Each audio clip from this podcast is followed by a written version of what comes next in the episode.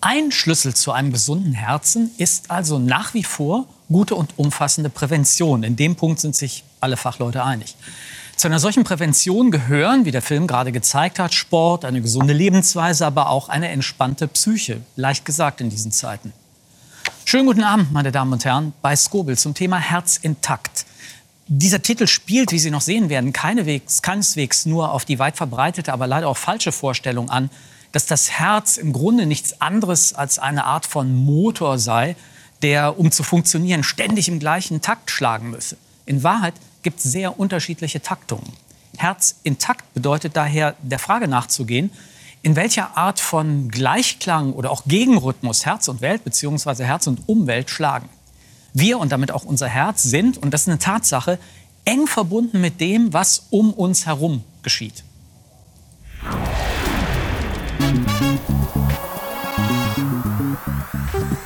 Es kann vor Freude springen und es kann brechen. Manche tragen es auf der Zunge. Das Herz ist mehr als nur ein Muskel. Schon bei den alten Ägyptern spielt das Herz als Sitz der Seele eine zentrale Rolle. Seit Jahrhunderten das Symbol für Liebe und Gefühl. Für die Azteken ist es die höchste Opfergabe an ihre Götter. Und für die Wissenschaft? Im 17. Jahrhundert führt der englische Arzt William Harvey den Beweis, dass es sich beim Herz physiologisch um eine Pumpe handelt. Eine der größten Revolutionen der Medizingeschichte. Als erster Herzchirurg der Welt gilt der deutsche Arzt Ludwig Rehn. 1896 kann er eine Stichverletzung am Herzen mit einer Naht verschließen. Seit dem 20. Jahrhundert sorgt die Kardiologie immer wieder für Furore. Dabei ist eine der wichtigsten Erkenntnisse, das Herz ist kein Solist. Es ist eng verbunden mit unserer Psyche und unserem Gehirn. Also gesunde Seele, gesundes Herz, genau diesem Thema will ich jetzt zusammen mit meinen Gästen nachgehen, denn dieser seltsame, im Idealfall ja bis zum Tod über Jahrzehnte treue Muskel, ohne dessen Funktionieren wir innerhalb weniger Minuten tot wären, verbindet nicht nur im Körper alle Zellen und gibt den Takt an, das Herz verbindet uns auch mit unserer gesamten Lebenswelt und reagiert auf das, was sich da abspielt. Wie also gestaltet sich diese Verbindung von Herz und Gehirn, Herz und Psyche, Herz und Umwelt? Zu diesem Thema begrüße ich jetzt herzlich Franka Parian. Sie ist Neurowissenschaftlerin und Science-Slammerin, forschte unter anderem am Max-Planck-Institut für Kognitions- und Neurowissenschaften in Leipzig und befasst sich mit der Schnittstelle zwischen Natur- und Geisteswissenschaften, Mensch und Gesellschaft und insbesondere für uns interessant mit Botenstoffen, Neuronen und der komplexen Verbindung Herz-Gehirn-Hormone. Reinhard Friedl ist Herzchirurg, verfügt über mehr als 23 Jahre Erfahrung an Kliniken wie dem Deutschen Herzzentrum und der Charité und setzt sich intensiv mit den Erkenntnissen der aktuellen Neuro- und Psychokardiologie auseinander. Seit über zehn Jahren gilt sein Interesse deshalb auch der Bewusstseinsforschung und Meditation. Und ich begrüße Karl-Heinz Ladwig. Er ist Senior Research Professor für psychosomatische Medizin an der Medizinischen Fakultät der Technischen Universität München. Seit über 25 Jahren beschäftigt er sich auch auf internationaler Ebene mit dem Zusammenhang von Herz und Psyche. Und eines seiner zentralen Forschungsgebiete heute ist die epidemiologische und klinische Stressforschung im Bereich der Psychokardiologie. Herzlich willkommen nochmal. Normalerweise fangen wir die Sendung ja immer mit einer Bestandsaufnahme äh, an. Ich, ich, will Sie heute ausnahmsweise mal genau umgekehrt äh, fragen, nämlich zu den, zu den nächsten Grenzen in der Herzforschung, die in Ihren Augen fallen werden. Also ich würde Sie gerne fragen, was sich in nächster Zukunft ändern wird in der Herzforschung. Normalerweise hat man ja heutzutage immer schlechte Nachrichten zu präsentieren. Aber ich glaube, Herr Skobel, ich kann in diesem Fall wirklich äh, die grüne Flagge hissen. Es geht voran mit der Psychokardiologie. Ähm, nicht nur dadurch, dass die, äh, dass die Bundesärztekammer die Psychokardiologie zum Thema der Facharztausbildung der inneren und kardiologischen Internisten gemacht hat. Das ist jetzt relativ neu, ne? Das ist ganz neu, ja. Das äh, ist ähm, vielleicht zwei Jahre alt oder so. Ähm, nicht nur, dass es ähm, eine ganze Reihe von Selbsthilfegruppen, überregionale Gruppen gibt, die sich damit beschäftigen. Und nicht nur, dass weltweit auf diesem Gebiet geforscht wird. Und das ist, glaube ich, das, was dieses Gebiet ähm, auch für Kardiologen interessant macht. Das hat was wieder einen Rückgewinn auf Medizin zu tun, mhm. aber es ist empirisch unterlegt. Herr Friedel, wie sehen Sie das?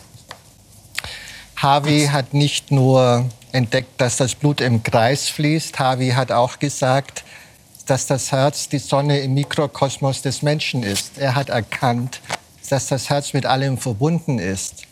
Und Herz und Gehirn sind aus meiner Sicht keine Kontrahenten, wie sie jetzt immer dargestellt wurden, sondern ein Liebespaar. Sie haben eine sehr intime, Be eine ja. sehr intime Beziehung über Hormone, über das Nervensystem, über biophysikalische Drucksignale. Und 80 Prozent der Nervensignale gehen vom Herzen zum Gehirn. Und da kann man sich ja fragen, was hat das Herz dem Gehirn zu sagen? Und wir wissen heute, das Gehirn hört auf das Herz. Dann werden die Gehirnwellen metaphorisch gesprochen herzförmig. Wir können Herzschlag-evozierte Potenziale ableiten. Und die Zukunft, ich meine, das können wir ja, das können wir ja schon. Die, die Zukunft, Zukunft bedeutet, wir, wenn das Hirn so gut auf unser Herz hört, dann sollten wir als Menschen und Wissenschaftler es auch tun. Okay, also eine Veränderung Das Herz ist ein Organ von Bewusstsein und das sollten wir inkludieren in unsere Entscheidungen, in unsere Gedanken. Das ist ein Zeichen von organischer Intelligenz. Mhm. Frau Parian, die Zukunft. Ich würde sagen, im Sinne davon, dass jetzt Psychokardiologie auf dem Vormarsch ist, ist das, was wir in Zukunft erwarten, vielleicht gar nicht unbedingt ein medizinischer Durchbruch, mhm. sondern eine Vier-Tage-Woche. Also, dass wir tatsächlich uns mal fragen, was ist es denn, was uns die ganze Zeit so krank macht, dass wir wieder den Menschen stärker in die Mitte stellen und uns fragen, was sind eigentlich diese Bedürfnisse, die wir die ganze Zeit vernachlässigen und wie können wir die besser erfüllen. Wir haben gerade auch viel gesehen über so die Entdeckungen, die gemacht wurden um die Jahrhundertwende rum und wie weit uns das vorangebracht hat. Und das, was unsere Lebenserwartung verlängert hat, das war ja ganz oft eigentlich Sachen, die nicht unbedingt ein Wundermittel waren, dass man gesagt mhm. hat, hier, das ist jetzt das Heilmittel, sondern dass wir gemerkt haben, was man nicht mehr machen sollte. Also Leute in armen Verhältnissen aufeinander mhm. wohnen lassen, unhygienische Verhältnisse. Wir haben das Blei aus den Wänden geholt im Laufe des letzten Jahrhunderts. Das heißt, dass wir uns wirklich mal wieder fragen, wie wollen wir eigentlich gesund leben? Also Sie glauben, die Zukunft äh, läuft in Richtung gesellschaftliche Veränderung? Ja. Also ja, nicht, dass der Rest, ich freue mich über jede ja, medizinische Veränderung, die wir haben. Aber glaube, wir sollten beides hinkriegen. Wär, also wir werden ja noch darüber sprechen, aber das wäre ja schön, wenn das wirklich äh, tatsächlich passiert. Auch wenn das Herz äh, lange Zeit ja als Sitz unserer Seelen galt und damit als der Ort, an dem unsere Person gewissermaßen zu Hause ist, ganz ohne Beschäftigung mit der körperlichen Hardware-Seite geht es natürlich doch nicht, wenn man sachgemäß über das Herz sprechen will. Auch wenn das am Ende wieder zur Psyche zurückführt. Wir werden ja noch dahin kommen. Deshalb hier zunächst mal ein kurzer Crashkurs. Unser wichtigstes Organ ist ein faustgroßer Muskel und zugleich ein biologisches Wunderwerk. Unser Herz schlägt etwa 70 Mal pro Minute. Von der Geburt bis zum letzten Atemzug sind das rund 3 Milliarden Schläge. Was für eine beeindruckende Leistung. Das 300 Gramm schwere Organ sitzt etwas links von der Körpermitte hinter Brustbein und Rippen. Gut geschützt, denn ein verletztes Herz bedeutet Lebensgefahr. In Ruhe pumpt unser Herz 5 bis 6 Liter Blut durch den Körper. Es kann die Leistung aber auf bis zu 20 Liter steigern. Ein Erbe der Evolution. Unser Körper ist dann fluchtbereit oder auf der morgendlichen Joggingrunde. Jede Form von Aufregung, auch die große Liebe, lassen das Herz schneller schlagen. Versuchen Sie mal Ihr Herz mit purer Willenskraft zu stoppen. Klappt nicht, denn die elektrischen Impulse, die zum Herzschlag führen, entstehen im Herzen selbst. Darum kann sogar ein aus dem Körper herausgelöstes Herz weiter schlagen, solange genug Sauerstoff da ist. Im Sinusknoten erzeugen spezielle Muskelzellen kleine Stromstöße, die sich blitzschnell über das ganze Herz ausbreiten. Da alle Herzmuskelzellen miteinander gekoppelt sind, entsteht so eine rhythmische Kontraktion. Kommt dieser Rhythmus aus dem Takt, kann sich das Herz im schlimmsten Fall nicht mehr entspannen. Es verkrampft, Kammerflimmern. Nur ein Defibrillator kann diese Dauererregung mit Hilfe eines elektrischen Impulses unterbrechen. Dann übernimmt wieder der natürliche Taktgeber. Wichtig zu wissen, jeder Laie kann heute so ein Gerät bedienen und damit Leben retten. 1958 implantieren Kardiologen erstmals einen künstlichen Herzschrittmacher. Mit elektrischen Impulsen hilft er dem Herzmuskel im Takt zu bleiben. Seitdem werden die Taktgeber immer kleiner. Inzwischen werden allein in Deutschland jedes Jahr rund 100.000 Herzschrittmacher implantiert. Mit nur einer Akkuladung können die winzigen Minicomputer unsere Lebenspumpe acht bis zehn Jahre lang unterstützen. Genau genommen arbeitet in unserem Herzen nicht nur eine Pumpe, sondern zwei.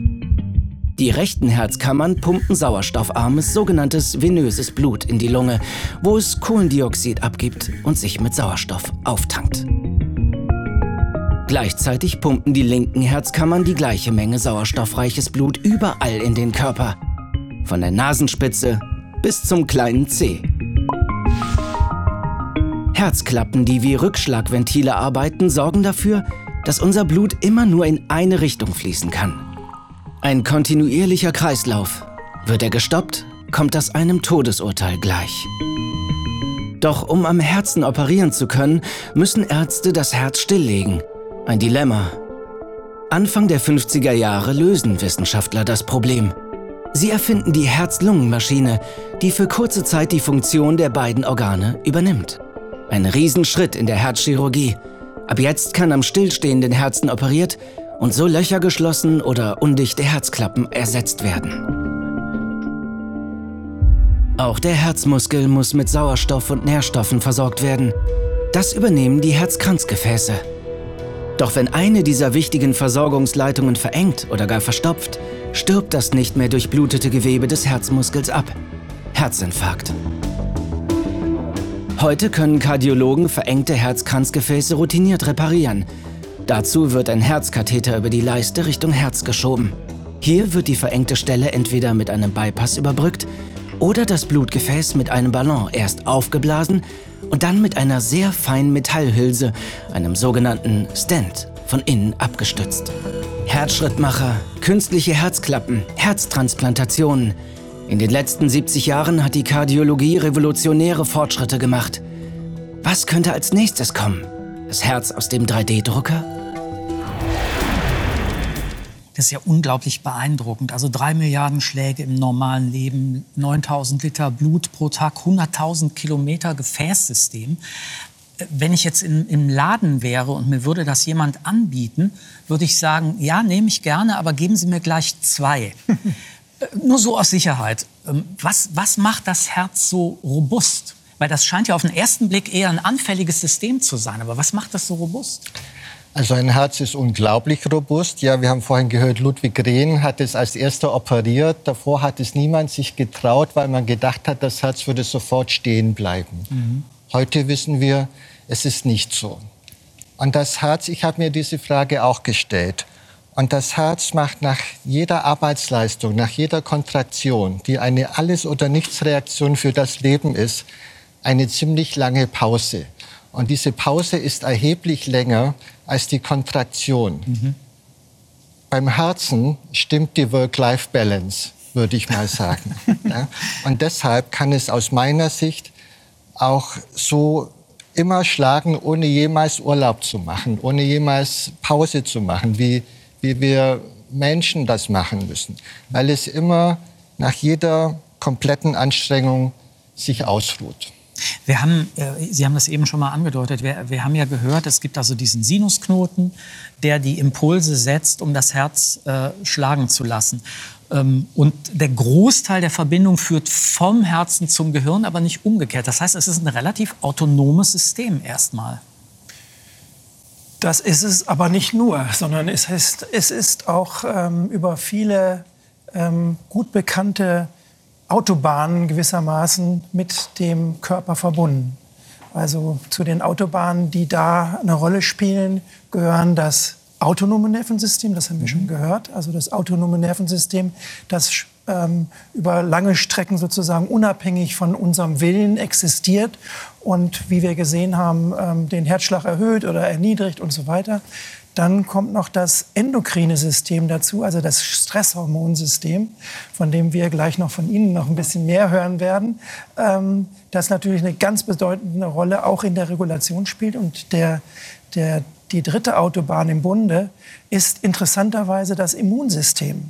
Und das mhm. Immunsystem ähm, funktioniert äh, nicht nur zur äh, Infektabwehr von korpuskulären Dingen wie Schmutz, Dreck und so weiter, Viren und Bakterien, sondern reagiert auch auf subjektive Belastung und ähm, äh, führt da sozusagen zu Veränderungen, die auch am Herzen spürbar sind. Also gewissermaßen unser, unser Immunsystem reagiert anders wie viele Leute, die sagen, ach, das ist ja bloß subjektiv. Mhm. Das Subjektive an der Belastung wird vom Immunsystem sehr wohl als ein Belastungsfaktor erkannt und bekämpft. Und den Aspekt der Hormone, den Sie eben angesprochen haben, das ist ja auch eigentlich in der, in der Entwicklung äh, ja, der Wissenschaft vom Herzen eher eine neue, äh, neuere Erkenntnis, dass man da mehr drauf achtet, oder irre ich mich? Also allgemein sind Hormone schon auch eine neuere Erkenntnis. Also natürlich wissen wir jetzt schon seit gut 100 Jahren, dass es sie gibt, aber zu sehen, wie viel sie Körper und Gehirn verbinden. Das ist was, was wir lange Zeit übersehen haben. Mhm. Also wir haben uns immer entweder sehr auf die körperliche Seite konzentriert oder sehr auf das Gehirn, dann immer sehr gerne auf das von Frauen. da ist natürlich ähm, ganz viel zu entdecken jetzt gerade, auch an positiven Effekten zum Teil, also wo man sehen kann, da gibt es Selbstheilungskräfte des Körpers. Das gleiche auch in Zusammenhang mit dem Immunsystem, wo wir auch lange Zeit dachten, das hat mit dem Hirn eigentlich nicht so richtig mhm. viel zu tun. Das liegt dahinter seiner Blut-Hirn-Schranke und kriegt von dem, was im Körper passiert, eigentlich nicht viel mit. Und auf einmal merken wir, oh, das interagiert ja alles miteinander und was fangen wir denn jetzt eigentlich mit diesem Wissen an? Und vor allen Dingen die Blut-Hirn-Schranke. Wir hatten das unlängst in der Sendung über Alzheimer. Die Blut-Hirn-Schranke kann ja von einer ganzen ganzen Menge von äh, auch Medikamenten, äh, Krankheitskeimen und so weiter tatsächlich durchbrochen werden, anders als man das lange, lange gedacht hat. Genau, und reagiert natürlich auch wieder auf chronischen Stress. Das kann dazu auch führen, dass es stärker durchlässig wird und das kann dann auch wieder zu einer stärkeren Inflammation führen. Also da gibt es auch wieder ganz viele Wechselwirkungen. Und in vielen spielt das Herz natürlich eine Rolle. Ich würde Sie gern äh, fragen nach ähm, Herzflimmern oder ähm, Herz, Herzinfarkt auch. Ähm, subjektiv äh, scheint mir, aber das kann an, an meiner Altersgruppe liegen, äh, scheint mir das eher zuzunehmen, ähm, diese, diese Symptomatik mit Herzflimmern. Ich weiß aber nicht, ob das, äh, ob das objektiv so ist. Ähm, wie entsteht das? Wie therapiert oder heilt man es? Also das Herzflimmern kommt meistens nicht aus dem Herzen, sondern aus der übergeordneten Paarbeziehung aus dem Gehirn durch vermehrte Stresssignale des Partners.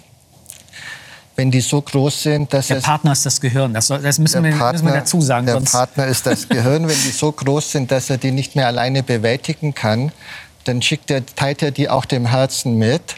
Und wenn es dem Gehirn nicht gut geht, geht es dem Herzen auch nicht mehr gut. Und wenn dann diese sympathischen Nervensignale kommen, dann wird das Herz erstmal schneller.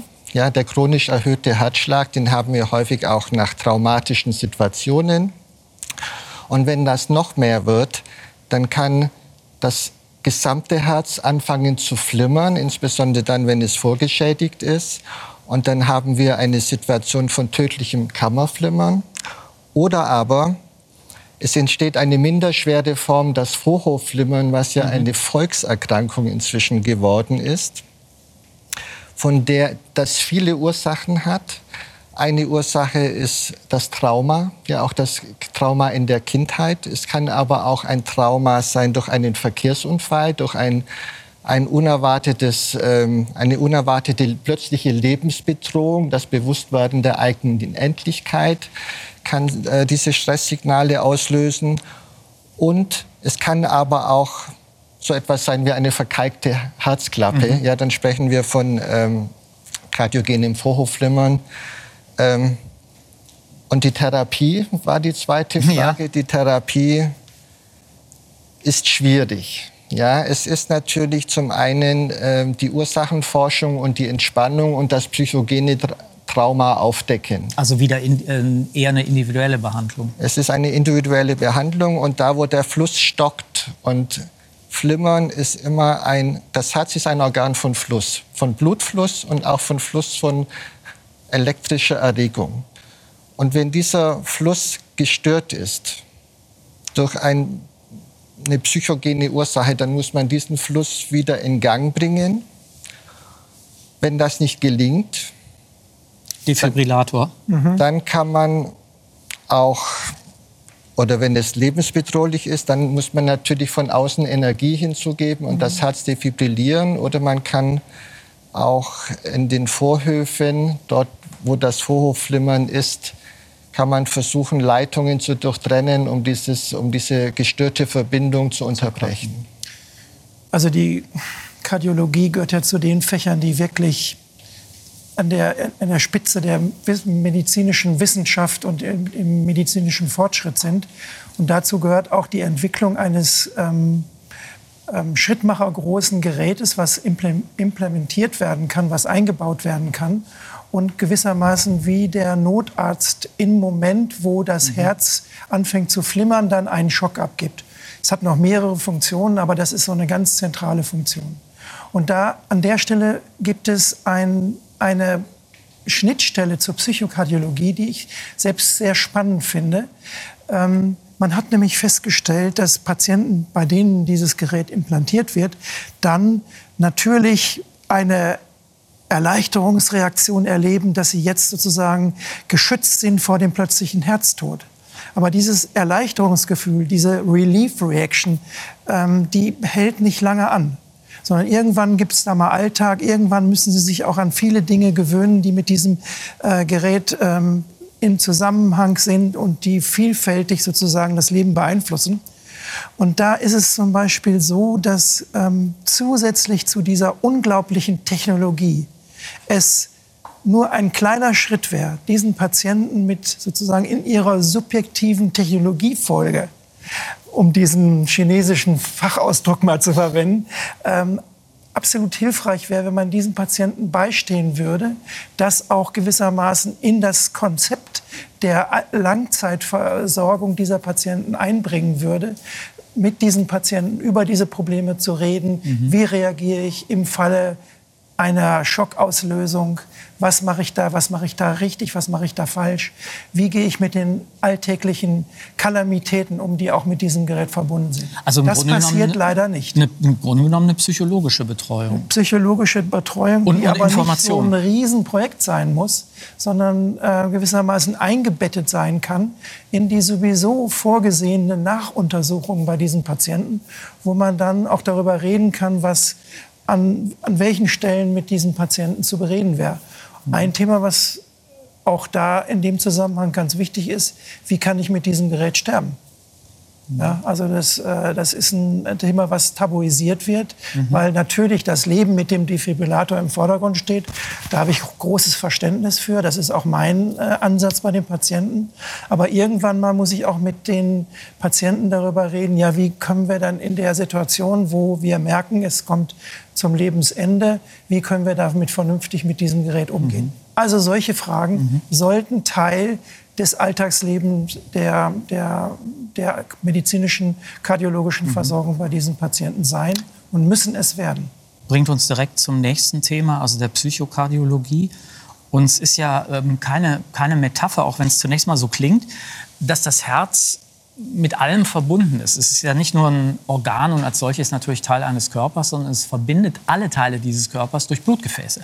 Milliarden von Zellen in Darm, in den Füßen, Armen, im Gehirn, der Haut, den Genitalien sind über das Herz miteinander verbunden. Und damit sind sie in gewisser Weise auch mit all dem verbunden, was auf diese Zellen und Organe einprasselt oder in ihnen geschieht. Das haben wir eben schon mal thematisiert, diese subjektive, äh, diesen subjektiven Bereich. Außerdem ist das Herz eng mit unseren Sinneswahrnehmungen, einschließlich der Gedanken verbunden, die es entweder beruhigen oder im Gegenteil zum Beispiel zum Rasen bringen können. Insofern gehören Herz und Psyche eng zusammen, wovon ja Poesie, Philosophie und Weisheitslehren seit Jahrtausenden sprechen. Das Herz ist ein Organ, mit dem wir das Leben unseres und das auch der anderen sehen können. Von Klimakrise, Corona und Ukraine-Krieg bis zur Energiekrise und Kostenexplosion. Die Angst nimmt zu. Aktuelle Umfragen zeigen, vor allem die Furcht vor Arbeitslosigkeit, Armut und Inflation treibt die Menschen um. Das schlägt schnell aufs Herz. Emotionaler Stress, zu dem Angst gehört, spielt auch für Kardiologen eine immer größere Rolle. Dabei stand der Einfluss der Psyche auf Herzerkrankungen bis vor kurzem noch im Ruf, eher der Esoterik als den exakten Wissenschaften zuzugehören. In der Berliner Charité leitet Volker Kölner eine dieser neuen psychokardiologischen Stationen. Das vegetative Nervensystem ist sozusagen ein wichtiger Vermittler zwischen dem Gehirn und allen inneren Organen und damit auch dem Herz. Und wenn jetzt sich jemand in einer chronischen Stresssituation befindet, ist halt der Sympathikus überaktiviert, der Parasympathikus zu wenig aktiviert und das, das Herz kriegt sozusagen dauernd Gas und kann sich nicht mehr genügend erholen. Ob Beziehungsprobleme, Druck am Arbeitsplatz, ein Trauerfall oder Depressionen. Ganz unterschiedliche Dinge können Auslöser für Herzerkrankungen sein. Eine mögliche Diagnose? Broken Heart Syndrom und die Patientenzahlen steigen. So haben Ärzte in den USA einen sprunghaften Anstieg während der Covid-19-Pandemie festgestellt. Allein in den ersten zwei Monaten erhöhte sich in Krankenhäusern in Ohio der Anteil von Broken Heart-Patienten von 1,7 auf 7,8 Prozent. Die meisten wurden mit Verdacht auf Herzinfarkt eingeliefert. Beim Broken Heart Syndrom wird in einer Belastungssituation zu viel Stresshormon ausgeschüttet und zu viel Stresshormon kann geradezu toxisch, also giftig auf das Herz wirken. Das fühlt sich an wie ein Herzinfarkt. Also in der Stresssituation auf einmal kommen diese starken Schmerzen und äh, Luftnot und manchmal eben auch Herzrhythmusstörungen. Und äh, vom, vom Gefühl her ist es nicht von einem Herzinfarkt zu unterscheiden. In Deutschland werden jedes Jahr rund 220.000 Patienten mit Verdacht auf Herzinfarkt eingeliefert. Gewissheit bringt eine Herzkatheteruntersuchung. Sind trotz Symptomen die Herzkranzgefäße weder verengt noch verstopft, kann die Diagnose Broken Heart Syndrom lauten. Statistisch sind das nur etwa 2% der untersuchten Fälle. Aber die Verbindung von Herzerkrankungen und Psyche lässt sich daran besonders gut festmachen. Man muss die Herzschwäche, die vorübergehend entsteht, die Herzinsuffizienz behandeln. Das macht man vor allem medikamentös. Man muss da keinen Stand einbauen oder so. Es ist prognostisch deutlich günstiger als ein ähm, Herzinfarkt. Und äh, wenn man das behandelt, in den allermeisten Fällen erholt sich das Herz dann wieder vollständig. Trotz aller Erfolge, die Psychokardiologie ist eine junge Disziplin. Erst 2009 wurde am Herzzentrum der Universitätsmedizin Göttingen eine der ersten Fachstationen in Deutschland eingerichtet. Mittlerweile ist Psychokardiologie Pflichtteil des Curriculums der Facharztausbildung. Patienten werden dann interdisziplinär behandelt. Dazu gehören unter anderem regelmäßige psychotherapeutische Einzel- und Gruppengespräche und Entspannungsübungen. Ziel ist eine verbesserte Körperwahrnehmung und ein auf die konkrete Krankheitssituation abgestimmtes körperliches Training. Ich glaube, die Psychokardiologie ist ein gutes Beispiel dafür, wie gut die Zusammenarbeit zwischen äh, somatisch tätigen Medizinerinnen und Medizinern und psychosomatisch tätigen Ärzten, Ärzten und Psychologen funktionieren kann.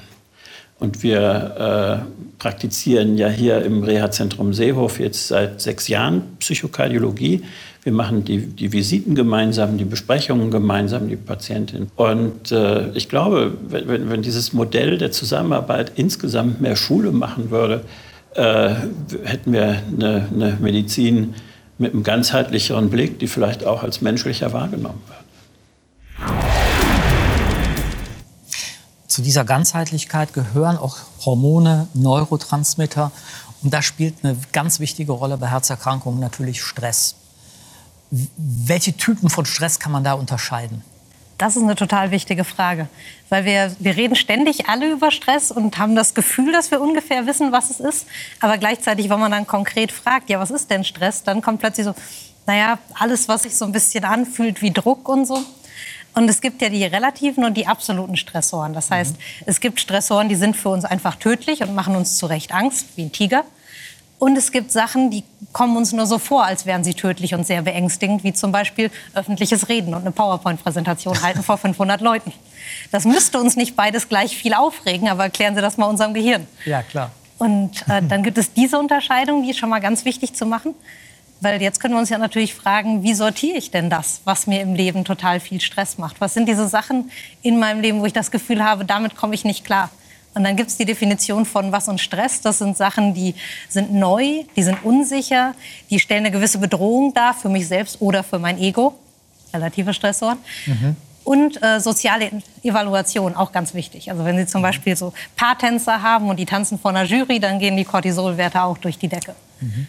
Und ähm, jetzt könnte man ja sagen, dann entferne ich das einfach alles aus meinem Leben und gut ist. Also nichts Neues mehr, nichts, wo ich was lerne, nichts, wo ich eine interessante Erfahrung mache, wo ich sozial evaluiert wäre. Muss man natürlich auch aufhören zu daten.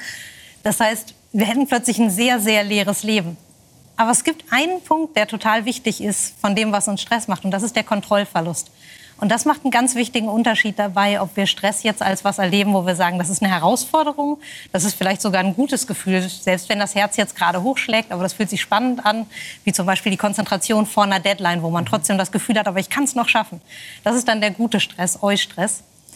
Und wir können aber auch in diesen Bereich abrutschen, wo wir wirklich das Gefühl haben, ich habe keine Kontrolle mehr, ich weiß nicht, was ich tue. Und dann vielleicht sogar erlernte Hilflosigkeit. Das heißt, dass ich nicht mal mehr versuche, einen Weg zu finden, weil ich irgendwie gewohnt bin, dass es sowieso nie einen Ausweg gibt. Und das ist das, wo Stress wirklich gefährlich ist. Aber das hat ja auch eine psychosomatische Komponente. Und die hat damit zu tun, wie ich mit diesem erhöhten Cortisolspiegel umgehe, oder? Ja, also nur noch in Ergänzung zu dem, was Sie gerade gesagt haben. Das Zermürbende am Stress ist sozusagen das chronisch lang andauernde, gar nicht mal so extrem, ähm, also wie man sich vielleicht laienhaft denken könnte, belastende und so weiter, sondern es ist unserer äh, modernen Gesellschaft das, was uns sozusagen jeden Tag zermürbt und wo wir keinen Ausweg finden. Das kann zum Beispiel der Arbeitsstress sein, wo wir mit Arbeitskollegen, mit Vorgesetzten nicht zurechtkommen, wo wir mit unserer Arbeit nicht zurechtkommen. Das kann zu Hause die Partnerschaft sein, in der ähm, ein feindseliges Klima herrscht. Und wenn beides zusammenkommt, Arbeit und äh, äh, Familie, dann hat dieser Mensch äh, wirklich ein Stressproblem. Also ich habe ein niedriges, also sozusagen auf der, auf der physiologischen Ebene, ich habe ein niedriges Cortisol-Level die ganze Zeit. Und genau. was macht das mit dem Herzen? Genau. Das macht was ganz anderes, als wenn Sie den berühmten Tiger vor der Haustür äh, vorfinden. Wenn ich eine akute Stresssituation habe und ich aktiviere sozusagen mein Stresssystem mit dem Cortisol als dem zentralen Spieler in dem, in dem Geschehen, dann trägt das Cortisol dazu bei, dass ich Energie freisetze. Ja, dass ich Energie mobilisiere, die ich mhm. in dem Augenblick für meine biologische Bewältigung dieses Problems brauche. Flucht zum Beispiel. Flucht zum Beispiel, Angriff, Krieg ja. und so weiter. Die, ähm, aber in der chronischen Situation brauche ich das nicht mehr und da reagiert plötzlich das Cortisol völlig anders. Also in der akuten Situation hat es eine katabole Wirkung, eine energieverbrauchende Wirkung. In dem langfristigen, niederschwelligen Verbrauch wird es plötzlich anabol. Das heißt also, wir werden durch Stress übergewichtig. Das, da gibt es Beispiele genug in der mhm. psychosomatischen Ambulanz, wenn Patienten berichten, dass sie also richtig dick geworden sind. Und das oft, hat oft damit zu tun. Der zweite Punkt, der da eine ganz große Rolle spielt, ist, dass das Cortisol seine Wirkung auf, den, auf die Zellen, die, auf die es eigentlich eine Wirkung haben sollte, nicht mehr so entfalten kann und auch den Rückkopplungsprozess im Gehirn nicht hinkriegt. Das heißt also, es produziert immer mehr Cortisol, das immer weniger wirksam ist, mhm. aber vorhanden ist und kann dann im Gehirn äh, zu, äh, wo es tatsächlich auch vorfindlich ist, also wie zum Beispiel Klar. im Hippocampus, ähm, also ganz negative äh, Effekte, toxische Effekte haben. Es kann zu einem Shrinking of the Hippocampus führen. Ja, Cortisol ist ein total spannendes Beispiel, finde ich, dafür, mhm. wie es eigentlich immer um Balance geht. Weil an sich in dieser kurzen Stressreaktion es so schön ausgeklügelt ist. Also wir denken ja, ja. immer an das klassische Stresshormon Cortisol. Aber eigentlich gerade, wenn wir so an die Bärensituation denken, das hat ja seinen Höhepunkt so 20 bis 30 Minuten nach dem Stressor. Mhm. Wenn wir an Bären denken, das ist ein bisschen spät. Das heißt, die eigentliche schnelle Reaktion wird ja viel von Noradrenalin und Adrenalin gemacht. Und dann kommt Cortisol als Stresshormon des Übergangs. Das heißt, am Anfang sorgt es genau dafür, es stellt Energie bereit, heizt uns weiter an. Aber eigentlich hat es so viele tolle Rückkopplungsmechanismen für uns. Das heißt, es unterdrückt erstmal das Immunsystem, sodass sich das nicht in eine Todesspirale reinsteigert mit den anderen Stresshormonen. Es sorgt dafür, dass gleich schon Proteine bestellt werden bei den Genen, die später für Beruhigung sorgen. Es ist tatsächlich sogar so, dass man bei Exposure-Therapie zum Teil vorher Cortisol nimmt, weil wir manchmal eine Stunde nach einer Cortisolreaktion mhm. resilienter sind als vorher. Aber wenn es eben nie wieder runtergehen kann, dann kann es diese ganzen tollen Rückkopplungsmechanismen gar nicht machen. Und dann plötzlich wird eben was, was an sich total toll ausgeklügelt in unserem Körper ist, plötzlich richtet sich das gegen uns. Mhm. Ähm, Hormone sind eine Art und Weise, wie wir mit unserer Umwelt äh, kommunizieren. Äh, also Stress ist ja eine Auswirkung äh, der Umwelt. Sie betonen in Ihrem Buch äh, immer wieder, dass das äh, Herz wirklich ein Beziehungsorgan ist. Ähm, Sie haben schon äh, Gehirn, Herz haben Sie ja schon haben Sie ja schon klar gemacht, aber Sie meinen ja noch mehr damit. Herzen lieben es, sich zu synchronisieren. Ja. Also es könnte jetzt sein, dass unsere Herzen sich gerade synchronisieren oder eben auch nicht. Und das tun sie bei Liebenden, ja. Das tun sie bei Mutter und Kind. Und zwar in einer ganz genauen, feinen Taktung. Ja. Und sie tun es, wenn andere Menschen in Gefahr sind. Es gab da eine sehr schöne Studie äh, bei Feuerläufern in einem Stadion. Und diesen Feuerläufern wurde ein EKG angelegt und den Besuchern im Stadion auch. Also sie waren sehr weit voneinander entfernt. Und wenn dann die Feuerläufer dann äh, diesen Gang begonnen haben, haben sich die Herzen der Angehörigen und der Liebenden mit denen der Feuerläufer synchronisiert und die der anderen Zuschauer blieben unbeteiligt. Nur über das Sehen. Oder wie auch immer. Der Mechanismus wird sehr diskutiert, aber über Empathie, über Sehen, möglicherweise auch über elektromagnetische Felder. Das elektromagnetische Feld des Herzens ist sehr stark, sehr viel stärker als das Gehirn. Und also auch in dieser Synchronisation, ja, da ist, äh, das wird wahrgenommen als ein von den Betroffenen als ein Gefühl von Unterstützung. Mhm. Ein, ein Problem, ähm, was zu äh, Herzproblemen äh, führen kann, ist mangelnde Unterstützung, also sowas wie Einsamkeit oder auch Depression. Ich hatte, hatte das schon angedeutet. Ähm, da werden ja neben klassischer äh, Therapie in verschiedenen Formen gerne auch Psychopharmaka eingesetzt. Welchen, welchen Effekt haben die auf das Herz?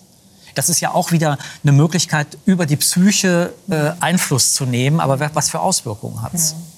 Also zu den Psychopharmaka bei diesen Menschen muss man ja erstmal sagen, die lösen ja keine Probleme. Die hellen die Stimmung von diesen Patienten auf. Und wenn wir Glück haben, schaffen sie es mit, diesem, mit dieser aufgehellten Stimmung, Energien freizusetzen, bestimmte Dinge in ihrem Leben zu verändern, mhm. die ihnen helfen, aus diesem Loch rauszukommen. Das Wobei wir vorher gar nicht wissen, ob sie wirklich oder wie sie wirken. So genau, genau wissen wir es vorher genau. nicht. Muss man ausprobieren. Genau. Also das ist so ein bisschen die Hoffnung dabei. Und das ist auch das, was ähm, eigentlich den, also das rechtfertigt. Grundsätzlich würde ich bei einer sprechenden Medizin sagen, dass wir versuchen sollten, die sprechende Medizin in den Vordergrund zu stellen. Zumal, und da, da komme ich zu Ihrer Frage, Herr Skopel, ähm, ist es so, dass das nicht ganz unproblematisch ist. Insbesondere bei Herzinsuffizienzpatienten, also bei Patienten mit einer Herzschwäche, sind äh, Psychopharmaka, wie wir seit neuestem aus mehreren äh, Leitlinien und aus mehreren Meta-Analysen wissen, kontraindiziert, weil sie eher Schaden als Nutzen verursachen. Bei den koronaren Patienten, also bei den Patienten, die einen Infarkt bekommen, die eine Angina pectoris haben, also die ein anderes Krankheitsbild haben, da ist die Situation ganz anders. Also da sehen wir, dass diese Medikamente tatsächlich, jedenfalls die neuen Formen von Antidepressiva, ähm, dass die da sicher sind dass sie da keine im weit im Wesentlichen keine negativen Effekte hervorrufen und dass sie auch diesen Menschen unter Umständen helfen können. Das heißt, man muss das vorher genau abklären. Man muss es abklären, man muss mit dem Patienten reden, man muss auch überlegen, ob das jetzt wirklich der einzige Weg ist, den wir gehen können.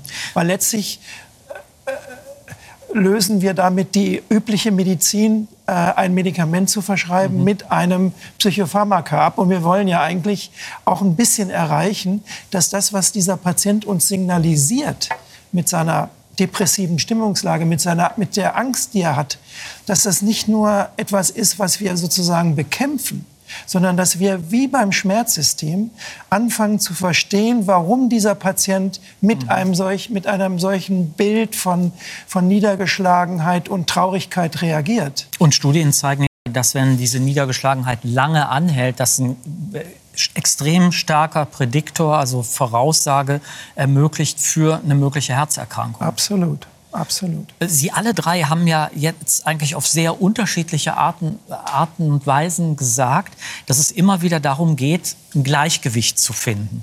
Und dass dieses Gleichgewicht aber keines ist, ähm, was sozusagen im Idealfall immer gleich getaktet ist. Das gilt ja insbesondere äh, für Hormone, von denen wir ja wissen, dass sie oft in Zyklen ausgeschüttet werden. Genau wir haben immer so ein negatives Bild von Hormonschwankungen, wo man sich das vorstellt als irgendwie was, warum passiert das jetzt? Warum negativ. Das Schwanken? genau, das ist so ein Störfunk in meinem Gehirn. Und rational wäre doch, wenn wir immer gleich wären, wenn wir immer gleich denken würden. Und dann ist das aber denn rational? Sollten wir wirklich das gleiche Mindset haben, direkt während wir schlafen, während wir wach sind, in der Beziehung, am Job? Also eigentlich müssen wir uns ja in verschiedenen Situationen anders fühlen. Und es ist wunderbar, dass wir das können. Ein total schönes Wort dabei finde ich da die Allostase, also Stabilität durch Wandel. Mhm. So ein bisschen, wie man sich vorstellen kann, dass auch äh, Gebäude, die leicht federn, einem Erdbeben besser standhalten, mhm. als welche, die man ganz starr gebaut hat. Und ähnlich ist es ja auch beim Herzen, dass man sagen kann, wenn das immer gleich starr ist, wenn das immer gleich rhythmisch ist, dann haben wir eigentlich viel eher ein Problem. Im Gegensatz zu einer Person, die es eben schafft, richtig auf die richtige Situation zu reagieren. Also in einer Stresssituation schnell aufgeregt zu sein, schnell panisch zu sein und zu handeln. Mhm. Und dann, wenn der Stress vorbei ist, aber zu merken, pff, jetzt kann ich wieder durchatmen, jetzt kann ich wieder runterkommen. Das heißt, Sie müssten eigentlich beide Seiten äh, klar machen in, also in, in der Art von äh, Therapie, mit der Sie heute an Ihre Herzpatienten rangehen. Also Sie müssen ihnen eigentlich sozusagen beide Seiten klar machen, oder?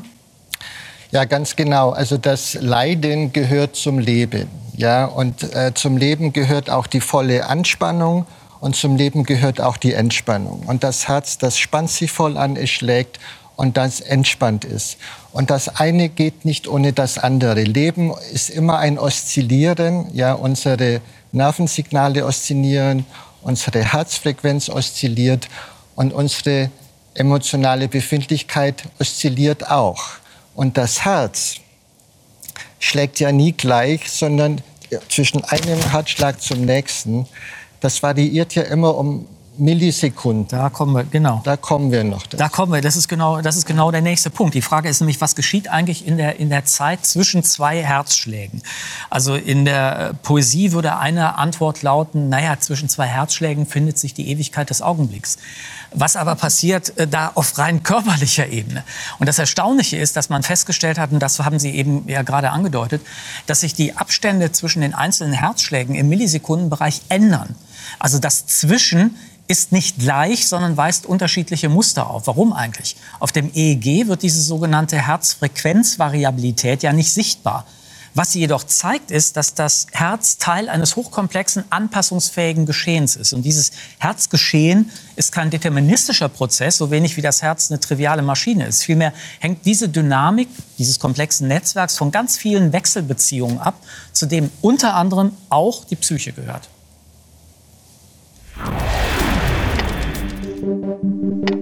Ein gleichmäßiger Takt.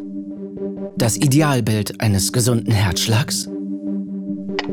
Ganz im Gegenteil. Das Herz ist kein Uhrwerk. Unser Herzschlag passt sich ständig an, gesteuert vom vegetativen Nervensystem. Aus dem Zusammenspiel von Sympathikus und Parasympathikus ergibt sich für jede Lebenslage die passende Herzfrequenz. In einer Gefahrensituation muss der Körper schnell reagieren können. Damit die Muskeln gut durchblutet werden, erhöht sich die Herzleistung. Gesteuert vom Sympathikus steigen Schlagfrequenz und Blutdruck. Ist die Gefahr vorüber, sorgt der Parasympathikus dafür, dass die Leistung wieder gedrosselt wird. Entspannung kann sich breit machen. Solche Aktionen unseres vegetativen Nervensystems sind nicht bewusst steuerbar. Unser Herzschlag greift vielmehr auf ein komplexes System zahlloser wechselwirkender Feedbackschleifen zurück.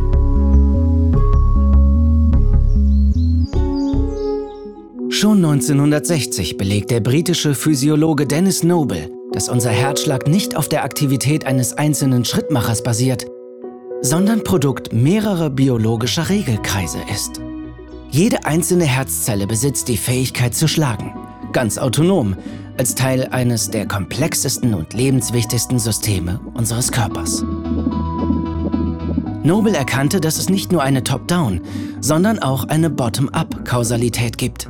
Die Ströme von Elektronen, Protonen und Ionen an den Zellmembranen der Herzzellen wirken nicht nur aufeinander ein, sondern auch auf sich selbst zurück. Der Herzschlag folgt damit nicht einem Impulsgeber, sondern ist Produkt einer gigantischen Rückkopplungsschleife. Ein perfektes Zusammenspiel, das der Musik eines Orchesters gleicht. Nur ohne Dirigent an der Spitze.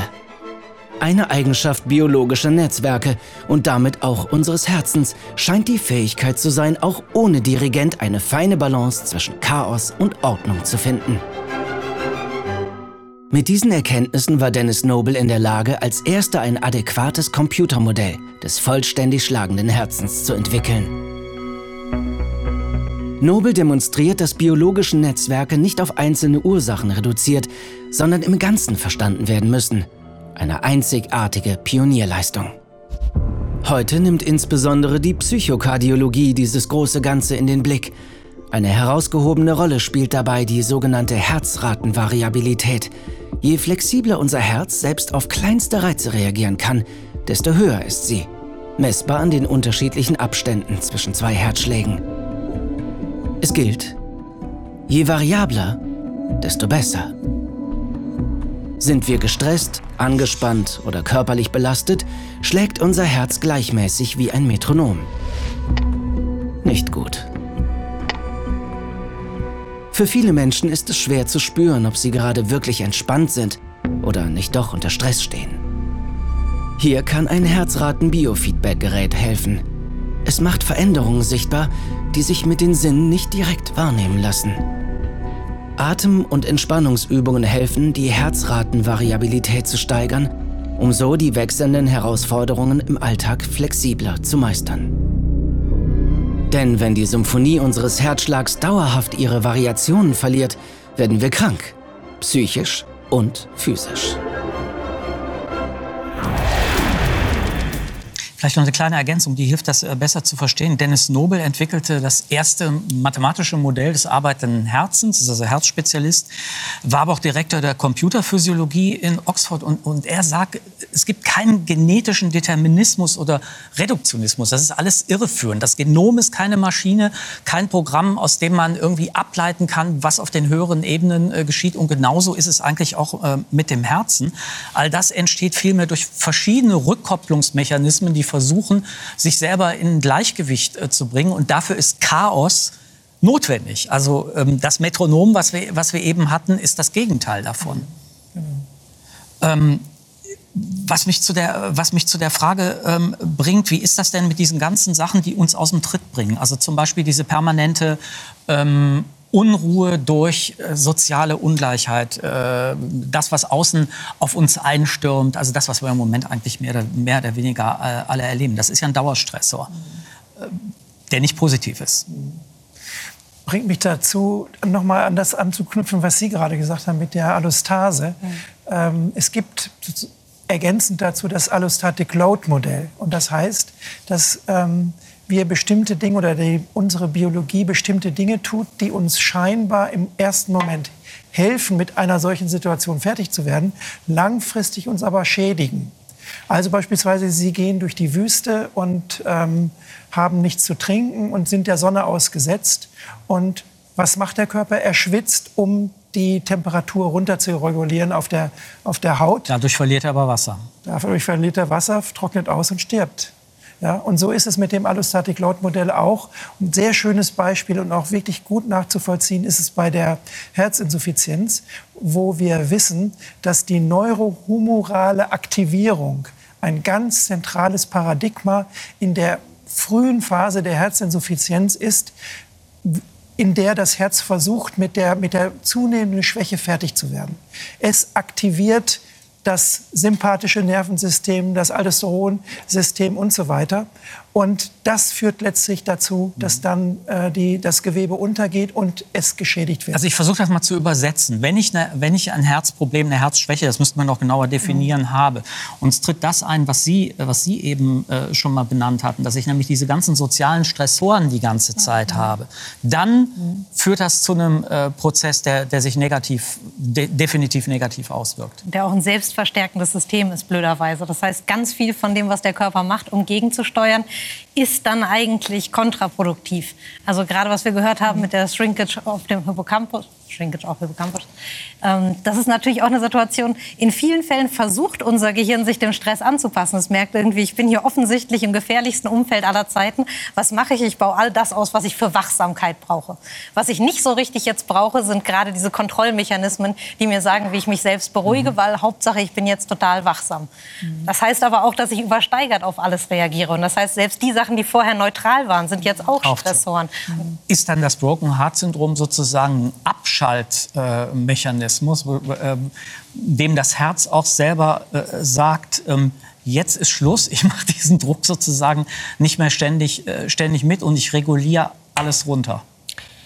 Das wird tatsächlich im Augenblick in der wissenschaftlichen Community diskutiert, ob das Broken Heart Syndrom eine Vollbremsung ist des Herzens, um die Katastrophe, um das Zerreißen oder das tödliche Kammerflimmern zu verhindern. Was wir beim Broken Heart Syndrom haben, ist ein Adrenalinsturm. Adrenalin ist das Hormon, was das Herz peitscht, damit wir kämpfen können oder damit wir flüchten können. Und wenn das bei mangelnder Resilienz auf, auf bestimmt, aufgrund bestimmter Ursachen ausgeschüttet wird in toxischen Dosen, dann würde das zu tödlichem Kammerflimmern führen oder sogar zu einem Zerreißen des Herzens. Solche Fälle sind beschrieben. Und dann macht das Herz wunderbarerweise eine Vollbremsung. Das, es pumpt nicht mehr. Wir haben der größte Teil der Kammern, die stehen still. Man spricht dann von Ballooning, wie ein Ballon. Und nur noch ein Restabschnitt kontrahiert. Gerade noch so viel, wie man unbedingt zum Leben braucht. Und das macht das so geschickt, dass wir auch keinen Herzinfarkt dabei haben, sondern nur so eine kleine Schramme.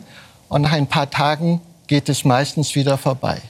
Mhm. Ist allerdings so, in 10 Prozent der Fälle kommt diese Vollbremsung zu spät. Und 10 Prozent der Broken Heart Patienten haben einen kardiogenen Schock. Mhm. Die brauchen Herzunterstützungssysteme, Pumpensysteme, die wir einbauen. Und 5 Prozent sterben. Also es ist auch mitnichten eine, eine, eine Bagatellerkrankung, aber das Herz versucht uns in dieser Situation zu schützen und ich glaube, das ist auch eine plausible Theorie. Also wenn, wenn wir sagen, dass wir Lebewesen sind, die natürlich in unsere Umwelt eingebettet sind, die ihre eigene Innenwelt haben, die in, in, in einer Spannung steht zu, zu der Umwelt, und wir versuchen ständig, das in, das in Gleichgewicht äh, zu bringen, ähm, dann ist dabei das Herz ein ganz zentraler Aspekt. Mhm. Ähm, was bedeutet das, dass, ähm, das, das wurde ja im Film eben ähm, deutlich, ähm, dass das Orchester spielt ohne Dirigent. Also dass, dass es sich hier um Prozesse handelt, die sich selber organisieren, mhm. so dass sie ein Gleichgewicht finden. Mhm. Das, hat das therapeutische Auswirkungen? Also Sie bestätigen das, ja, aber ich frage mich, okay, wie geht man denn jetzt von da aus weiter? Mhm. Hat das therapeutische Auswirkungen? Kann man das nutzen? Ich würde denken, ja. Also ähm, ich glaube, dass alle die ganzen Therapien, die so um darum kreisen, das sympathisch-parasympathische Nervensystem wieder in eine vernünftige Balance zu bringen, dass die auf der positiven und auf der Seite sind, die man unbedingt unterstützen kann bei diesen Patienten. Also da, wo es darum geht, wieder Ruhe zu finden und so weiter, diese Dinge zu machen. In der Reha kommt ja noch ein anderer Punkt hinzu. Die Patienten haben ja Chaos, wie Sie sagen, ähm, eine lebensbedrohliche Situation erlebt, die dazu führt, dass sie völlig aus der Bahn geworfen werden und eins machen, nämlich ihr, das Vertrauen in ihren Körper zu verlieren. Was ja auch bei vielen Patienten der Fall ist, die eine Herz-OP zum Beispiel hatten, genau. ja. dass es massive psychische Auswirkungen Absolut, hat. Ja, genau. Und diese, diese Wiedergewinnung des Vertrauens in den eigenen Körper ist ein ganz zentraler Punkt bei der Reha in Kombination damit, ähm, also so Entspannungsübungen und diese Dinge zu lernen, von denen wir denken, dass sie vielleicht, ja gut, aber jetzt nicht so absolut, jetzt mal ehrlich gesagt, ähm, jetzt so medizinisch wirksam sind, stimmt aber nicht. Sind sie? Sind sie sind sie und wir können nachweisen, dass sie tatsächlich, äh, also da gibt es eine Vielzahl von experimentellen Untersuchungen, die zeigen, wie das Immunsystem beeinflusst wird, wie das, ähm, die Balance zwischen Sympathikus und mhm. Parasympathikus hergestellt wird, wie auch die, das Cortisol wieder in ein, in ein vernünftiges Maß gerät. Also das ist wirklich beeindruckend. Was ich auch total spannend finde an diesem Orchesterbild ist, dass wenn wir jetzt ein Orchester hätten und wir würden sagen, auf der einen Seite ist ein Übergewicht, würde man ja nicht sagen, wir müssen nur diese Seite stillbringen, sondern das, was man macht für einen ausgeglichenen Ton, ist ja, dass alle wieder gleich laut spielen. Und wenn wir über das Problem mit dem Stress reden, dann reden wir ja meistens über das Gegenteil Stressfreiheit. Also als müsste man jetzt dann nach Hause gehen und einfach flach auf dem Boden liegen in der Hoffnung, dass der Stress irgendwie vorbeigeht. Aber gleichzeitig haben wir ja ganz viele laute Stimmen, die wir dagegen setzen können. Da ist zum Beispiel das Soziale, das von Anfang an, gerade wenn wir klein sind, bauen wir da ganz viele Fähigkeiten auf, die uns eben in die Lage versetzen, resilient zu reagieren, unseren eigenen Herzschlag zu beruhigen über Oxytocin und so. Da sind aber auch Sachen in unserer Umwelt. Zum Beispiel gibt es ganz spannende Studien dazu, wie begrünte Städte einen ganz großen Unterschied machen mhm. für die Gesundheitswerte. Üblicherweise haben wir zum Beispiel ganz große Unterschiede, was die Lebenserwartung angeht, je nach Stadtteil. Gerade da, wo die Leute eben ärmer sind, sterben sie auch früher. Aber je grüner die Städte sind, desto kleiner wird dieser Unterschied, weil wir eben Orte haben, wo Leute wieder zusammenkommen können, weil wir ganz viele Begegnungsräume schaffen und weil wir diesem Stress was entgegensetzen. Das ist der soziale Aspekt. Wir haben zwar nur noch äh, 40 Sekunden. Aber ähm, es gibt doch genug Studien, die zeigen, auch zum Beispiel Atemübungen oder sowas wie MBSR, da arbeiten Sie ja auch mit, haben massiv positiven Effekt. Genau. Das, der Körper ist selbstorganisierend, aber aus dieser selbstorganisierenden Organik erhebt sich Bewusstsein. Und Bewusstsein ist schon eine Art von Dirigent. Und wir können das Bewusstsein des Patienten fragen. Stell dir vor, du bist dein Herz. Was würde dieses Herz brauchen? Stell dir vor, dein Herz hätte eine Stimme. Was würde diese Stimme sagen? Ja? Und das, an dieser Stelle können wir dieses Orchester sozusagen abholen. Wir können es, wir können mal die Geigen etwas spielen lassen oder die Piccolo-Flöte. Und das hat, äh, würde uns dann therapeutisch auch weiterbringen. Vielen Dank für das Gespräch. Das nehmen wir mit als, als Frage äh, für jeden von uns. Und das Herz ist, und das meine ich ja keineswegs, da haben wir ja drüber gesprochen, keineswegs nur ein metaphorischen Beziehungsorgan. Es hilft uns, den Rhythmus in der Musik des Lebens zu finden, neu zu entdecken, auch zu halten. Und wir wissen extrem viel, beginnen aber trotzdem gerade erst die Details der Wechselwirkung zwischen Herz, Gehirn, Psyche und Umwelt genauer im Detail zu verstehen. Das Herz ist ein Organ der Verbindung und Beziehung. Es verbindet Zellen und Organe, taktet aber auch unsere Reaktionen auf das, was in uns und um, um uns herum äh, geschieht, mit anderen Menschen, mit der Gesellschaft, auch mit der Ökosphäre. Als zentrales Beziehungsorgan ist das Herz auch ein wichtiger Indikator, wenn unser Leben aus dem Takt gerät. Insofern kommt es darauf an, richtig auf das Herz, Sie haben eben gesagt, wie zu hören. Und das bedeutet paradoxerweise auch gerade vielleicht nach so einer Sendung wie dieser nicht zu viel darauf zu achten. In diesem Sinne wünsche ich Ihnen ein gesundes Herz und zwar in einer umfassenden Weise und tschüss.